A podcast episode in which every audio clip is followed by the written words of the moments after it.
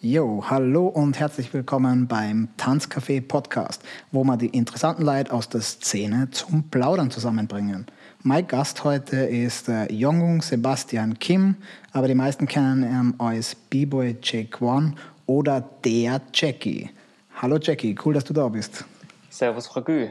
Du kennst den Drill. Was ist dein Drink, den du am Start hast? Mein Drink ist ein Espresso. Das ist auch mein Lieblingsdrink für alle, die es noch nicht wissen. Wie üblich starten wir das ganze Programm damit, dass der Jackie ein bisschen über sich selber verzögert für den unwahrscheinlichen Fall, dass es da draußen wirklich Leute gibt, die den einzigen Mann, der Chuck Norris Roundhouse Kick überlebt hat, nicht kennen. Jackie, zum Anfang, Wann und wie hast du angefangen zum Tanzen? Angefangen habe ich Ende 2000, ähm, beziehungsweise habe ich Ende 2000 angefangen, tanzen zu trainieren. Ähm, aber später, und das war mir selber gar nicht klar, habe ich dann von meinen Eltern äh, gesteckt bekommen, dass ich anscheinend schon als Kind getanzt habe. Also immer bei Familienfesten habe ich wohl schon getanzt. Und auch in der Schule habe ich an Aufführungen teilgenommen, aber das hatte ich alles schon wieder vergessen. Ähm, und Ende 2000 habe ich dann mit Breaking angefangen. Und später sind dann andere Styles hinzugekommen. Haben deine Eltern mal erwähnt, was das für ein Style war, den du denn damals gemacht hast früher? Jackie-Style? Ich glaube, damals, glaub, damals war das gar kein wirklicher Style, sondern ich habe mich einfach bewegt, so wie ich mich gefühlt habe. Wie bist du jetzt gerade beruflich aufgestellt? Ich arbeite als äh, freiberuflicher Tänzer, ähm, ab und zu als Regisseur und Choreograf und als Tanzlehrer. Und darüber hinaus organisiere ich hier und da auch Veranstaltungen, hauptsächlich Tanzcamps oder ähm, Each One Teach One Camps. Das mache ich zurzeit. Hast du Ausbildung in dem Bereich und wenn ja, wie hat sich das auf deine Laufbahn ausgewirkt? Ausbildung in dem Bereich. Also ich habe äh, Sport und Englisch auf Lehramt studiert und dann ist Tanz- und Theaterpädagogik dazugekommen. Und parallel neben dem Studium hat sich das mit dem Tanzen schon entwickelt. Und seitdem hat das eigentlich nie aufgehört. Ich habe dann diverse Tanzfortbildungen oder Ausbildungen gemacht, äh, mich kontinuierlich in Workshops äh, fortgebildet, habe eine Fitnesstrainerlizenz gemacht, eine Yogalehrerausbildung, Sportmassage, alles Mögliche einfach, was mich interessiert hat. Also du kannst dich eigentlich so gut wie jedes Jahr fragen und ähm, ich werde irgendetwas anderes machen. Wenn du auf deine eigene Tanzkarriere so zurückblickst, äh, gibt es da ein Erkenntnis oder ein Erlebnis, wo du sagen würdest, das hat deinen Zugang zum Tanzen verändert? Ja, auf jeden Fall, als ich die ersten Theaterstücke ähm, mitgemacht habe, als ich diese Welt aufgetan hat, das hat schon eine ganze Menge bei mir verändert. Ich habe dann auch gemerkt, ähm, dass ich mich in die Richtung weiterentwickeln möchte. Deshalb dann auch das Tanz- und Theaterpädagogikstudium. Und ähm, über die Jahre sind eigentlich immer wieder neue Sachen dazugekommen. Also überhaupt auch dann irgendwann Berufstänzer zu sein, hat meinen Blickwinkel wieder verändert ähm, auf, auf den Tanz und die Möglichkeiten. Und ich habe in der Anfangszeit ganz, ganz viel Unterschiedliches ausprobiert. Also ähm, auch in Richtung Entertainment habe ich Sachen gemacht. Ähm, auch im Background habe ich auch mal getanzt, mh, mm, im TV. habe dann aber auch schnell festgestellt, was mir jetzt mehr und was mir weniger gefällt. Und irgendwann hat sich das dann eingependelt. Gibt es da Videos zum Thema Background-Tanzen, die man ausgraben kann? ja, irgendwo, irgendwo gibt es sicherlich auch Videos, ja. und teilst du die auch oder bist du froh, wenn die in der Versenkung verschwinden und keiner weiß, wo sie sind? Ach, es gibt nicht so viel, ich mich schämen müsste, denke ich mir. Ich habe eh immer die coolsten Kostüme angehabt. Wir reden ja generell äh, im Tanzcafé mit Leuten aus der österreichischen Szene. Du bist aber ursprünglich aus Deutschland und nach Österreich gezogen. Ähm, hat unsere Szene dabei eine Bedeutung gespielt? Wenn ja, welche? Ich war erst einmal für diverse Jams in Österreich und 2011 bin ich dann über Novulus Out of the Shadow zum ersten Mal für längeren Zeitraum nach Österreich gekommen. Ich habe dann circa zweieinhalb Monate hier geprobt und ähm, in der Zeit bin ich äh, mit meiner damaligen Freundin zusammengekommen und dementsprechend viel hin und her gependelt in den nächsten fünf Jahren und habe mehr und mehr Leute kennengelernt, Freunde gewonnen und irgendwann war dann der Punkt erreicht, wo ich mir gesagt habe, hier fühle ich mich wohl und ähm, hier möchte ich auch wohnen. Das hören wir doch sehr gerne. Das ist auch eine perfekte Überleitung zu einem Blog von Publikumsfragen. Ähm, die Leute scheinen dich zu lieben, weil so viele Publikumsfragen haben wir in alle anderen Episoden gemeinsam noch nicht gehabt. Oder die Leute checken erst jetzt, dass es Publikumsfragen gibt. Ist schwer abzuschätzen. Aber der Joel fragt da gleich, ähm, was ist deine äh, Sicht zur Entwicklung der österreichischen Szene in den letzten Jahren? Was hat sich da getan? Ich finde eine ganze Menge. Also ich erinnere mich noch daran, wie das am Anfang war. Da gab es noch nicht so viel an Möglichkeiten und ähm, an ähm, verschiedenen Vertretern für, für Tanzstyles. Und äh, das hat damit zu tun, dass sich einige wenige eine ganze Menge Arbeit angetan haben und Möglichkeiten geboten haben, wovon heute die gesamte Szene profitiert. Was ich sehr, sehr schätze an der österreichischen Szene, ist die Community. Also wir machen äh, sehr, sehr viel miteinander, äh, unterstützen uns so weit, wie wir können. Es ist eine sehr gemütliche, freundschaftliche Szene. Ich würde sagen, obwohl wir vielleicht im Vergleich zu anderen europäischen Ländern noch eine vergleichsweise kleine Szene sind, ähm, haben wir aber eigentlich von allen Richtungen äh, mittlerweile Experten versammelt. Ich denke, heute können wir in Österreich ähm, eigentlich in alle möglichen Richtungen gehen, egal ob jemand in Richtung Battles oder Theater gehen möchte. Ähm, auch fürs Unterrichten gibt es ähm, verschiedene Experten und Plattformen für einen gemeinsamen Austausch. Ähm, von daher denke ich mir, ähm, haben wir eine sehr gesunde Szene. Und es gibt auch viel, viel mehr Möglichkeiten zur Professionalisierung als noch vor zehn Jahren, würde ich sagen. Eine Frage vom Bürgermeister schließt da gleich an. Ähm, der fragt nämlich, wenn du was an Hip-Hop in Österreich ändern könntest, was wäre denn das? An Hip-Hop in Österreich? Ja, der Bürgermeister immer mit seinen schwierigen Fragen. Also, ich finde ja, wie gesagt, wir haben eh eine sehr, sehr gesunde Szene. Ähm, ich glaube nur, dass es langsam an der Zeit ist, dass wir vielleicht ein paar Aufgaben aufeinander verteilen, dass wir äh, uns gegenseitig noch ein wenig mehr entlasten. Also ähm, wir haben einige Leute, die sich jetzt haben etablieren können als freiberufliche Tänzer, als freiberuflicher Künstler, ähm, aber die meisten sind dann doch regelmäßig am Anschlag. Das ist mein Eindruck. Wir schaffen es, aber viele müssen mehrere ähm, Aufgabenfelder gleichzeitig übernehmen. Sie müssen ihr eigenes Training gestalten, sie müssen ihr eigenes PR und Marketing gestalten, ähm, äh, die, die Buchhaltung, die Steuer etc. Es ist einfach eine ganze Menge und ähm, ich glaube, wenn wir jetzt anfangen, ein paar äh, Strukturen zu schaffen, dann gibt es uns einen Raum, dass sich einzelne Leute auch mehr auf das Feld spezialisieren können, wo sie gerade hauptsächlich aktiv sein wollen. Was denkst du, wieso diese Vernetzung und so bis jetzt noch nicht passiert ist? Eine Vernetzung hat zwar schon stattgefunden, aber eher was die Professionalisierung angeht, in kleinen Gruppen oder in einzelnen Gesprächen. Und das liegt, denke ich, auch daran, dass wir äh, was die verschiedenen Tätigkeitsfelder angeht, doch ziemlich verteilt sind auf unterschiedliche Städte. Also wenn wir Österreich als Gesamtes anschauen, dann haben wir eigentlich für jeden Bereich haben wir einige Leute beisammen, aber in den einzelnen Städten gibt es dann meistens doch nur ein oder zwei oder drei Leute für äh, jeweils einen Bereich.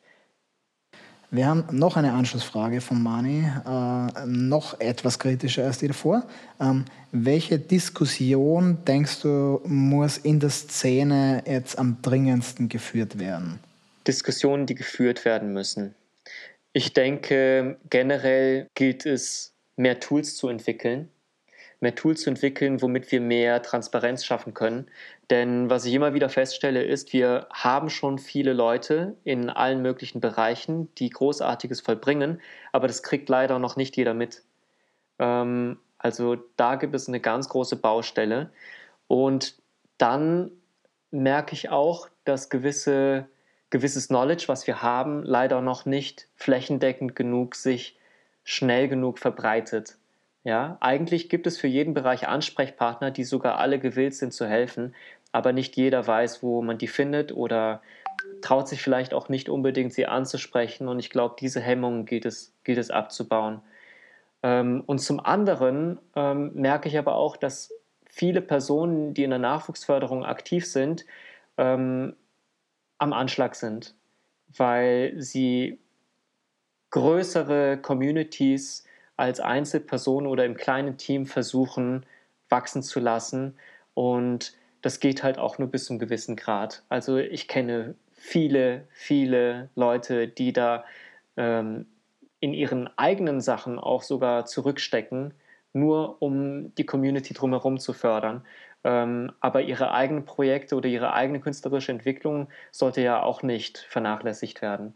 Also denke ich, ist ein wichtiges nächstes Thema für unsere Szene, dass gerade die jungen Powerheads, ja, die gerade vor Energie nur sprühen, dass die aber auch schon nebenbei anfangen, selbst mehr Verantwortung zu übernehmen, auch eigene Projekte vielleicht zu planen, ähm, damit sich das Ganze in Zukunft auf mehr Schultern verteilen kann. Hast du einen Vorschlag, wie man die Youngsters dabei supporten kann, dass das auch funktioniert? Gerade wenn man daran denkt, was wir Ältere dazu machen können? Ja, da sind wir eigentlich wieder bei den Tools und bei den Strukturen. Also ich denke, es gilt Anlaufstellen zu schaffen und auch über gewisse Themen, die jetzt über das reine Jam und Tanzen hinausgehen, ähm, öfters zu sprechen, einfach damit das jeder mal gehört hat. Ich denke, es gilt auch ähm, Leuten die Chance zu geben, in unterschiedlichen Projekten einfach mal Erfahrung zu sammeln und äh, auch nur reinzuschnuppern. Vielleicht auch ohne direkt einen großen Druck zu verspüren, sich da jetzt äh, für längeren Zeitraum verpflichten zu müssen. Ich denke, es gilt, unsere Erfahrungen zu teilen, aber auch ein offenes Ohr zu haben für, für das, was, was, die, was die Jüngeren auch wirklich interessiert, weil letztendlich verändert sich alles kontinuierlich und nur weil wir jetzt da Möglichkeiten sehen, ähm, heißt das nicht, dass das etwas für alle ist. Ähm, ich denke, jeder muss sich generell seine eigene Nische ähm, suchen und die dann weiter ausbauen. Und das ist ja auch das, wofür unsere Hip-Hop-Kultur generell steht. Die letzte Frage vom Bürgermeister, damit wir dann eine Ruhe haben vor allem. Sag mal, Jackie, magst du auch so gern Schnitzel wie ich? Ja, sicher. Eigentlich bin ich nur deswegen nach Österreich gekommen. Wir haben noch ein paar Publikumsfragen, bevor wir weitergehen in unserem normalen Programm. Die Sina zum Beispiel fragt, ähm, wie kommt es, dass du so diszipliniert bist und trainierst du das extra? Das ist immer dieses Klischee, ja, nur weil ich Asiate bin. ich bin gar nicht so diszipliniert. Also so, so, so nehme ich mich selber gar nicht wahr. Aber ähm, ich glaube, mittlerweile habe ich herausgefunden, wie ich mich selbst ein bisschen austricksen kann. Ja, also ich ähm, weiß, ähm, mir mittlerweile so ein Umfeld zu schaffen oder so ein Setting zu schaffen, dass ich motiviert genug bin, um bestimmte Sachen zu machen. Und generell ist das, ich ziehe die anderen Leute einfach mit rein. das kann ich nur unterschreiben. Das sind meistens die Trainings, wo man mehr tut, wenn der Jackie im Raum ist. Die manche Queen fragt, was war deine persönlich größte Herausforderung, wenn es ums Breaken geht? Ah, wenn es ums Breaken geht, die größte Herausforderung. Also, ja, vermutlich eh mein Unfall damals. Also 2013 ähm, hatte ich einen schweren Unfall und habe mir dabei meine Kniescheibe in zehn Teile gebrochen. Und ähm, das hat circa drei Jahre gedauert, bis ich mich wieder einigermaßen frei bewegen konnte. Und ja, also circa anderthalb Jahre war das Metall überhaupt noch in meinem Knie drin und ich konnte mein Knie nicht mehr als 90 Grad beugen. Erst einmal auch interessant herauszufinden, was man alles da nicht machen kann, wenn man so wenig Bewegungsspielraum hat. Beispielsweise wusste ich vorher nicht, dass man ähm, mehr Beweglichkeit braucht, um Treppen runtergehen zu können. und ähm, dann hatte ich schon keine Krücken mehr, musste aber immer die Treppenstufen doppelt nehmen, wenn ich runtergegangen bin. Und die Menschen drumherum sind halt richtig ungut und ungeduldig geworden, weil die haben ja nicht gesehen, dass ich verletzt war haben sich wahrscheinlich gedacht, ich mache das so zum Fleiß. Ja, und in dieser Zeit war, glaube ich, das, das Schwierigste, das eigene Ego abzuschalten, wie das so immer ist, wie das immer so ist. Ähm, zu vergessen, oder was heißt zu vergessen? nicht zu sehr daran zu hängen, was ich vorher alles geschafft habe oder gekonnt habe, sondern einfach nur zu akzeptieren, wo ich gerade bin und mich von dort aus weiter zu bewegen. Ich glaube, das war eine der schwierigsten Sachen, die, die ich im Breaking hatte. Wir haben eine letzte Publikumsfrage von jemandem, der die offensichtlich sehr gut kennt. Uh, Thirsty J fragt, warum gefällt dir das eigentlich so, wenn deine Kursteilnehmer im Kurs leiden? mir gefällt es einfach, wenn Thirsty J leidet. Nein, ein Kumpel von mir, der Momo, ähm, du hörst vielleicht auch zu, ähm, dem ist irgendwann aufgefallen, dass äh, immer dann, wenn alle anderen im Raum schwitzen, ich immer jünger und immer jünger ausschaue. Hier ist mein Top Secret. die neue Verjüngungskur aller Jake One. So hat es patentieren lassen. Ähm, was sind so generell die Sachen, wo du denkst, die die meisten Leute in ihrem Tanz zurückhalten? Vermutlich bei den meisten der Glaube an sich selbst ich habe das Gefühl, das ist eigentlich eher das größte Ding. Viele, viele Tänzer habe ich das Gefühl, sind eigentlich schon so weit, viele Sachen zu machen, die sie sich wünschen, aber ähm, sie lassen selber noch nicht ganz los. Selbst wenn die anderen drumherum ihnen eigentlich schon bestätigen, dass sie so weit sind.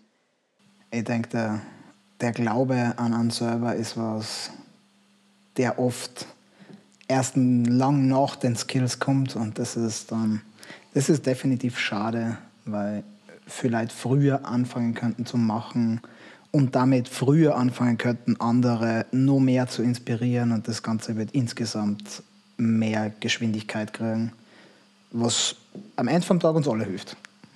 Ja, es gibt natürlich auch genau das Gegenteil. die Leute, die denken, sie haben schon alles gecheckt und dann ist es das, was sie blockiert, weil sie nicht verstehen, weshalb die Sachen nicht aufgehen und nicht fragen. Definitiv zwei Seiten von der gleichen Medaille.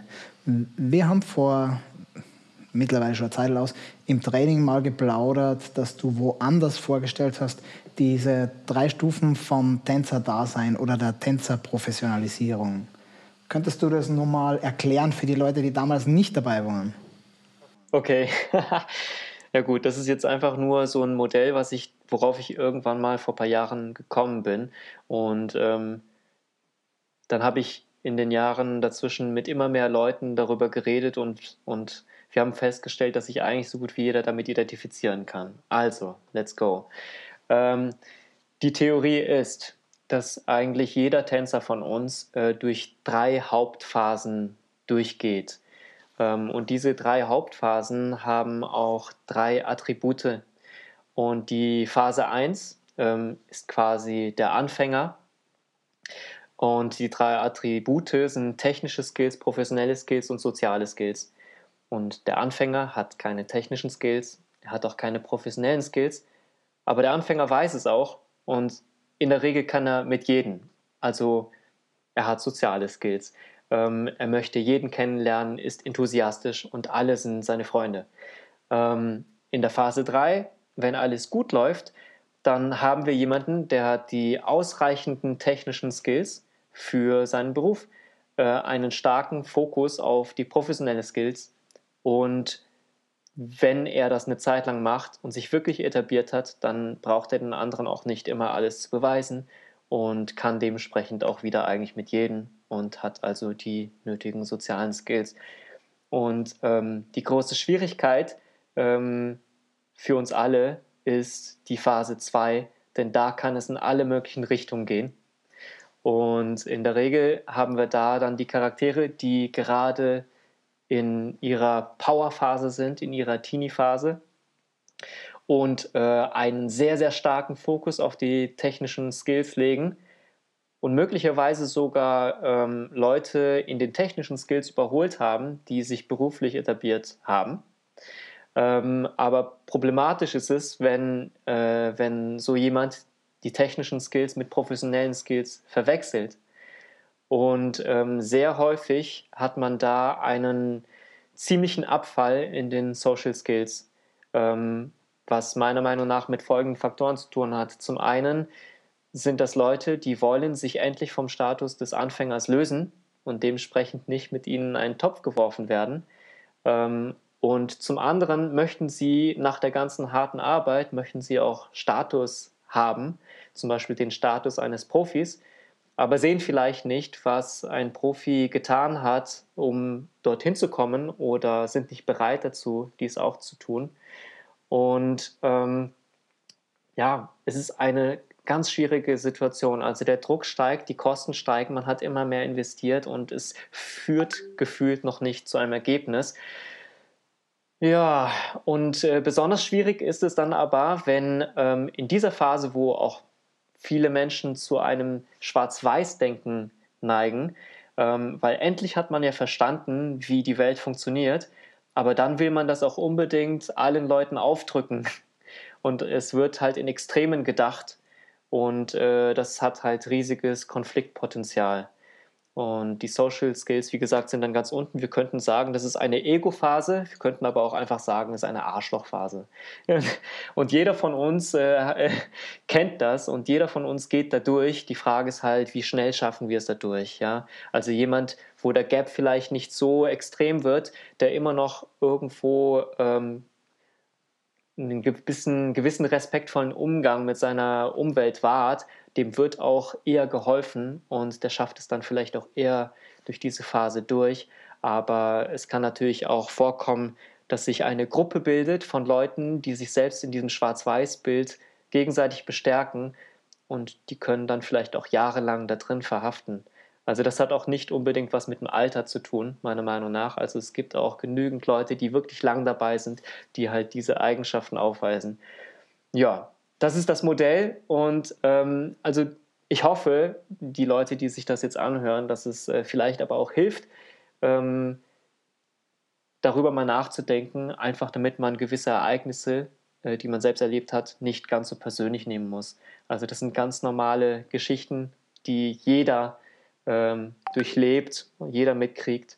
Und ja, ich glaube, wenn man das realisiert, dann bringt es ein bisschen mehr Leichtigkeit rein. Hast du vielleicht einen Tipp für die mögliche Selbstdiagnose, wenn man gerade in der Arschlochphase 2 ist? Wenn man bewusst ist, man ist auf dem Weg dadurch, auf was muss ich schauen, wann muss ich mich einbremsen, damit ich von Phase 2 zu 3 komme, ohne dass ich alle Leute vor den Kopf stoße, weil ich ja gerade der Beste bin, aber es in Wirklichkeit noch nicht gerafft habe. Naja, es ist schwierig, oder? Ähm, Selbstwahrnehmung und Fremdwahrnehmung. Ich denke generell, generell, egal in welcher Phase man ist, gilt es, ein offenes Ohr dafür zu haben, was die Umwelt einem versucht mitzuteilen, oder? Und nicht ähm, einfach davon auszugehen, dass man, ähm, dass man alles weiß, denn das tut niemand von uns. Zwischendurch, um ein bisschen das Hirn auszulüften, gibt es unseren Blog Kurze Frage, kurze Antwort. Was würdest du auf eine riesige Werbetafel in Salzburg schreiben? Hart an der Grenze. Was machst du, wenn du abschalten musst? Uh, ich nehme ein heißes Bad oder ich spiele Playstation. Oh yeah.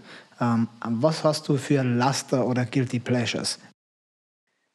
Uh, Netflix Binge-Watching.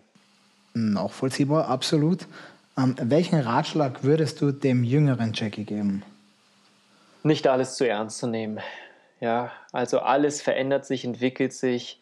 Ähm, auch Leute kommen und gehen. Ja, also die Meinung von den anderen drumherum ist jetzt nicht immer so entscheidend. Ja, einfach weitermachen und auch den Spaß nicht verlieren. Und bei welchem Thema musstest du mal krass deinen Standpunkt ändern?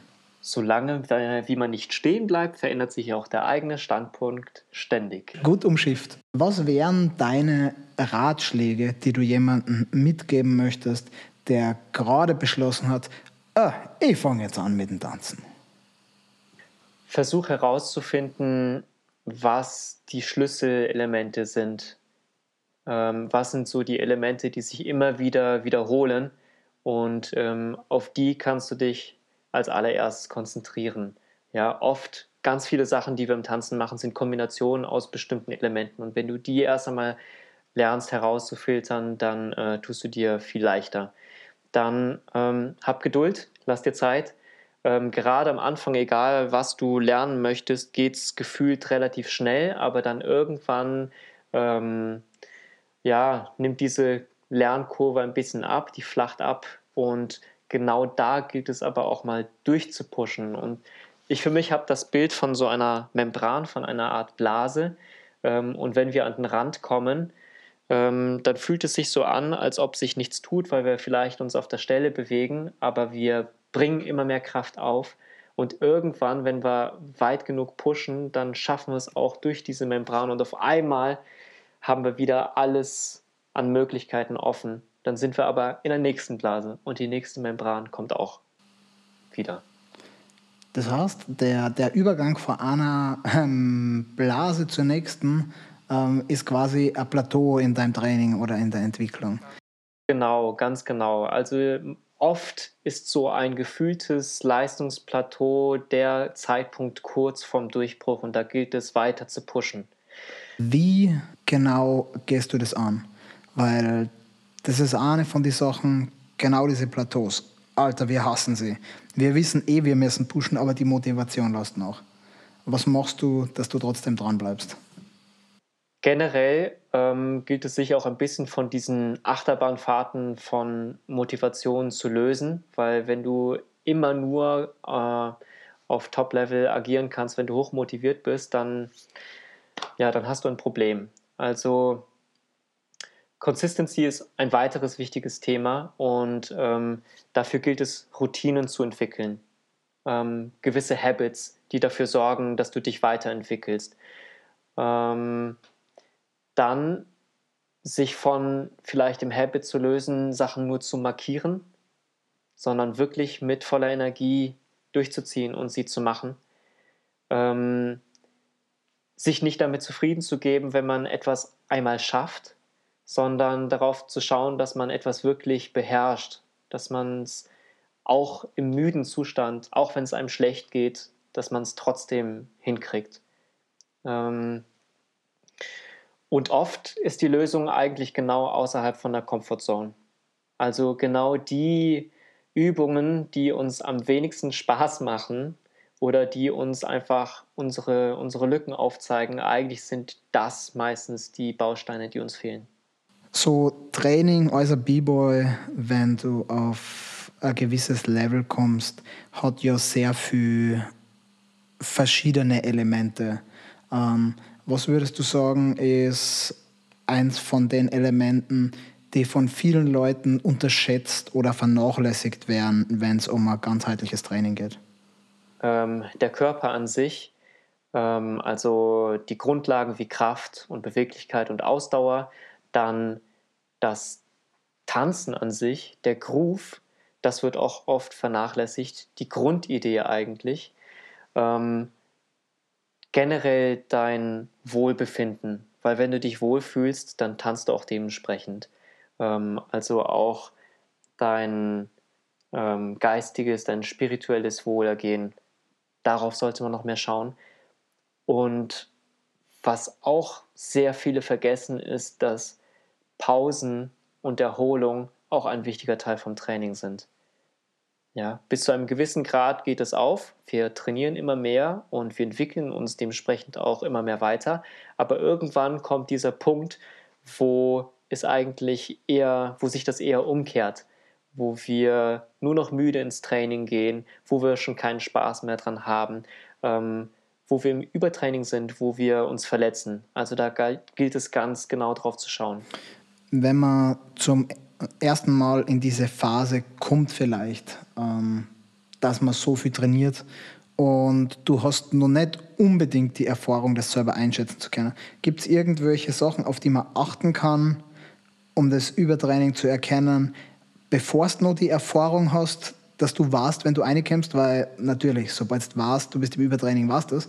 Aber gerade am Anfang wissen es viele Leute heute halt nicht. Und Gibt es was, was man machen kann oder lernst du das einfach nur mit der Zeit? Ich denke, das ist wahnsinnig schwer.